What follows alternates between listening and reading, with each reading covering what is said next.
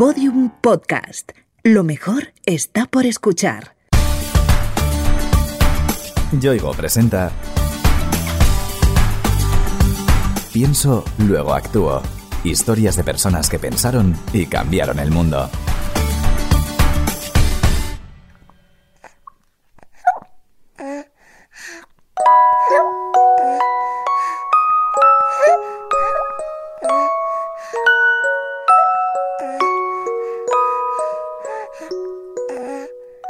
Este es uno de los sonidos más tiernos y hermosos que produce un ser humano. Como ya habrás notado, se trata de una madre alimentando a su bebé recién nacido.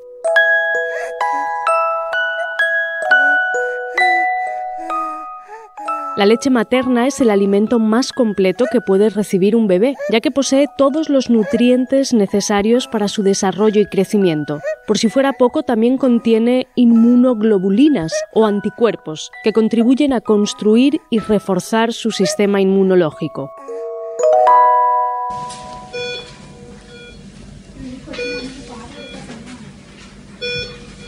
Sin embargo, algunos bebés, con frecuencia los prematuros, no pueden tomar la leche de sus madres, bien porque los pequeños no pueden mamar o bien porque sus madres no han conseguido generar leche. Afortunadamente, para ellos existen los bancos de leche. Soy Nadia García, soy médica de neonatos del Servicio de Neonatología del 12 de octubre, la responsable del Banco Regional de la Comunidad de Madrid y también la presidenta de la Asociación Española de Bancos de Leche.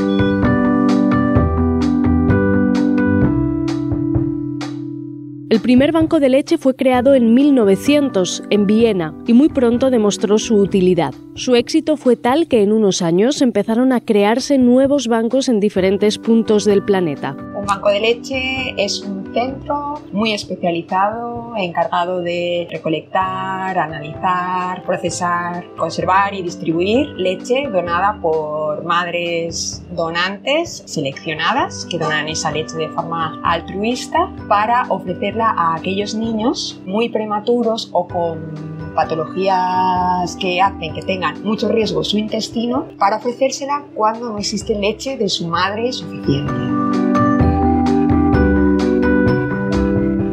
Nadia García conoce bien la enorme utilidad de un banco de leche. A lo largo de los años ha visto la angustia de muchas madres que por diversas causas no podían alimentar a su hijo. Para cualquier recién nacido, probablemente la alimentación con lactancia materna sea la mejor estrategia en salud tanto a corto como a medio y largo plazo. Para un niño de gran riesgo es una medicina en el sentido de que la prevención de infecciones, la prevención de complicaciones intestinales evoluciona mejor y eso está probado científicamente.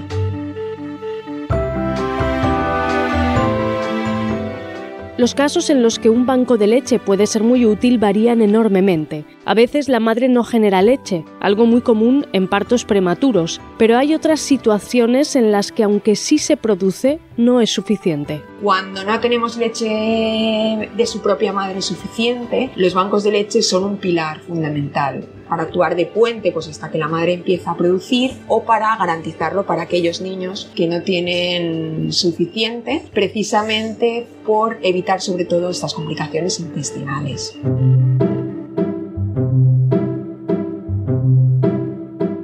La composición exacta de la leche materna es variable entre una toma y otra e incluso en la misma toma. De hecho, al comienzo suele ser más acuosa, baja en grasa y alta en carbohidratos, mientras que al final es más rica en grasas. La Organización Mundial de la Salud, pero no solo ella, sino todas las sociedades científicas a nivel internacional y nacional implicadas en el cuidado de los recién nacidos y los niños, dice que el estándar fundamental de alimentación para cualquier recién nacido es la leche materna. Cuando esta no está disponible, especialmente para los niños de gran riesgo, como los prematuros o con malformaciones, la leche donada es la mejor opción disponible.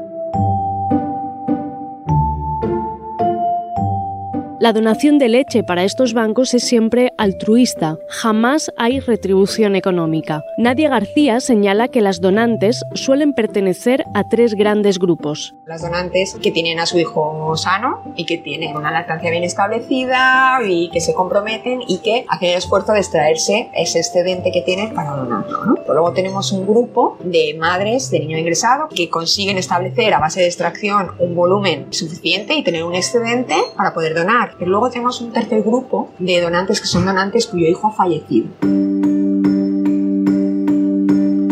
Aunque existen sustitutivos a la leche materna perfectamente saludables, siempre es más completa la generada naturalmente por una mujer. Las donantes lo saben por experiencia propia y por eso se muestran tan decididas a colaborar. Soy Beatriz y soy la madre de Yago, que fue un prematuro de 24 semanas y soy casi una más del equipo porque soy una mamá donante del banco de leche. La experiencia por la que pasó Beatriz fue especialmente difícil. Su bebé nació tan pronto que su vida corrió serio peligro. Yago nació para las 24 semanas y nada más nacer pues le, intubaron y se le llevaron a la UCI. Sobre todo cuando ya llevas un tiempo en la UCI ves realmente la necesidad que hay. O sea, es primordial que haya leche para todos los, los bebés. Y yo para mí, vamos, no dudé en un momento en cuanto me ofrecieron la posibilidad.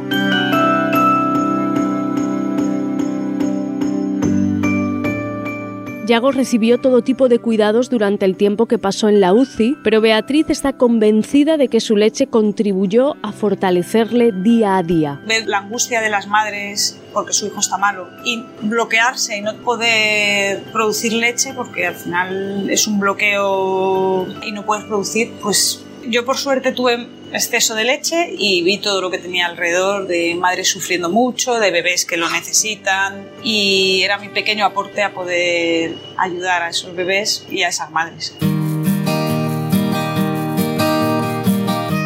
En el caso de los bebés prematuros como Yago, la leche materna es terapéutica y lo mejor de todo es que con muy poca cantidad es suficiente para notar grandes efectos. Un bebé prematuro necesita nada, unas, apenas unas gotas, un cc cada tres horas, 5 cc cada nada, o sea que cada gota es muy muy muy importante. Donar 30 centilitros que parece nada. Con esto tan poquito, un bebé prematuro extremo se alimenta cada tres horas. O sea que con poquita leche que se done tienes para unos días.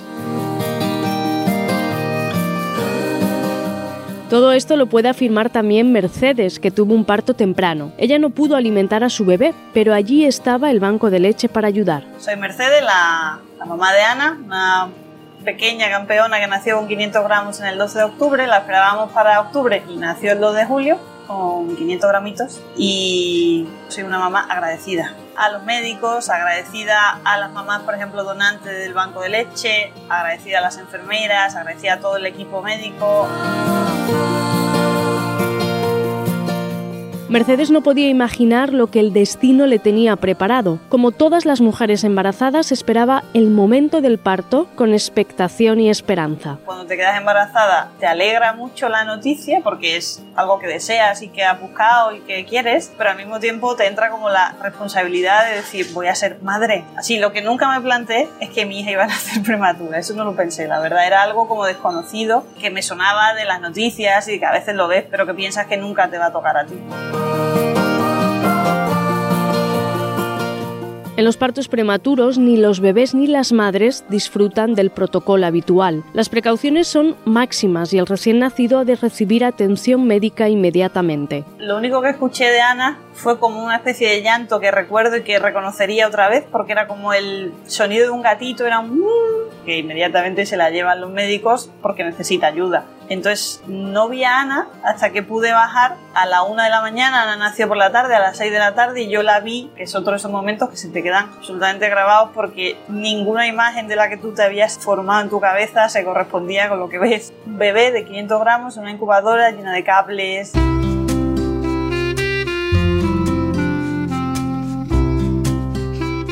Aunque sin contacto directo con su bebé, Mercedes intentó alimentarla. Sin embargo, en esas circunstancias se enfrentó con demasiadas complicaciones personales y anímicas. Y Ana estuvo con alimentación parenteral porque no era capaz ni de tragar ni de succionar. Tenía una vía que le iban dando la leche. Que los médicos te dicen que es lo mejor para ella y tú lo intentas, pero claro, es que tú ya no tienes ni ánimo ni ganas. Bueno, lo intenté, lo conseguí un tiempo, no sé exactamente cuánto, pero poco. Y al final, pues evidentemente evidentemente deja de producir leche porque el cuerpo no, no, está en las mejores condiciones. Pero bueno, menos mal que existe el banco de leche y las mamás que donan. Ana siguió tomando leche materna todo este tiempo.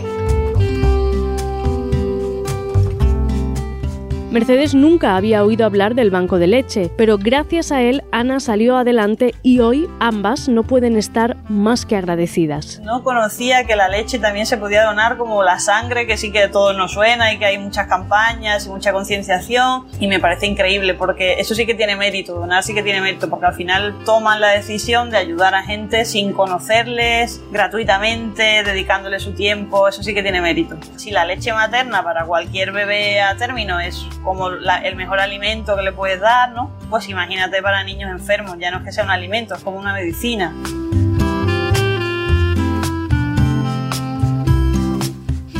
La estancia de Ana en la UCI fue una experiencia complicada, a veces angustiosa y llena de incertidumbres. Por eso Mercedes valora tanto la ayuda que le prestó el banco de leche. Me siento muy afortunada, yo me levanto todos los días y sinceramente no hay un solo día en mi vida que no recuerde algún momento de los que pasé aquí, porque no, no he vivido otra situación similar ni parecida y todos los días por alguna u otra razón te acabas acordando de algún detalle, de alguna persona, de alguna palabra que te dijeron.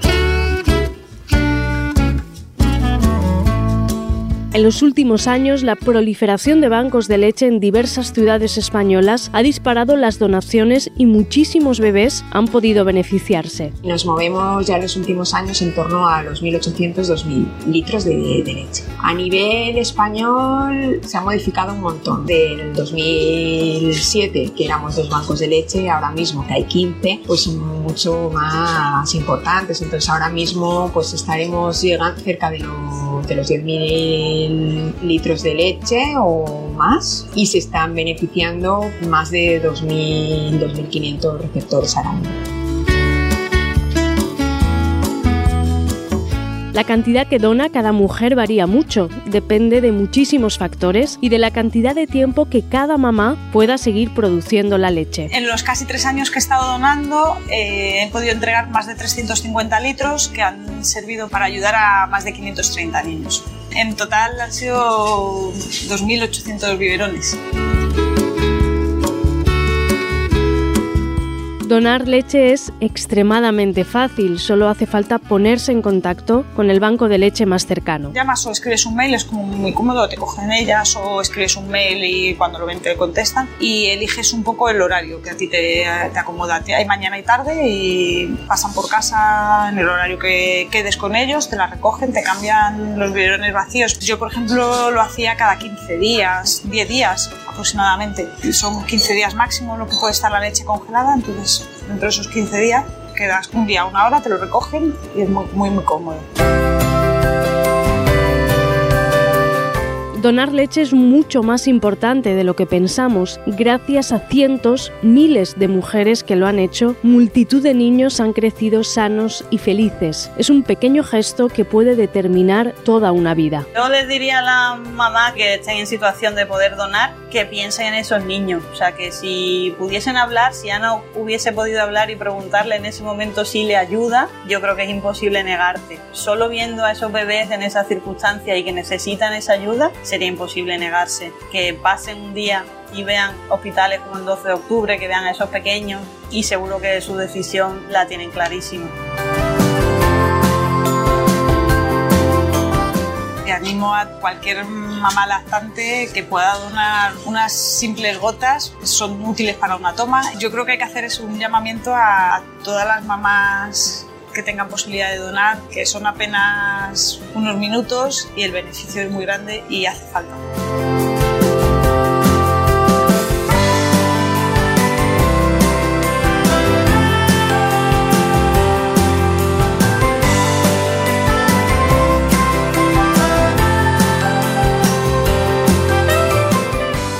Yoigo te ha ofrecido Pienso, luego actúo Historias de personas que pensaron y cambiaron el mundo. Una idea original de Innuba, producida por Podium Studios. Narrada por María Jesús Espinosa de los Monteros, con guion y diseño sonoro de Alfonso Latorre.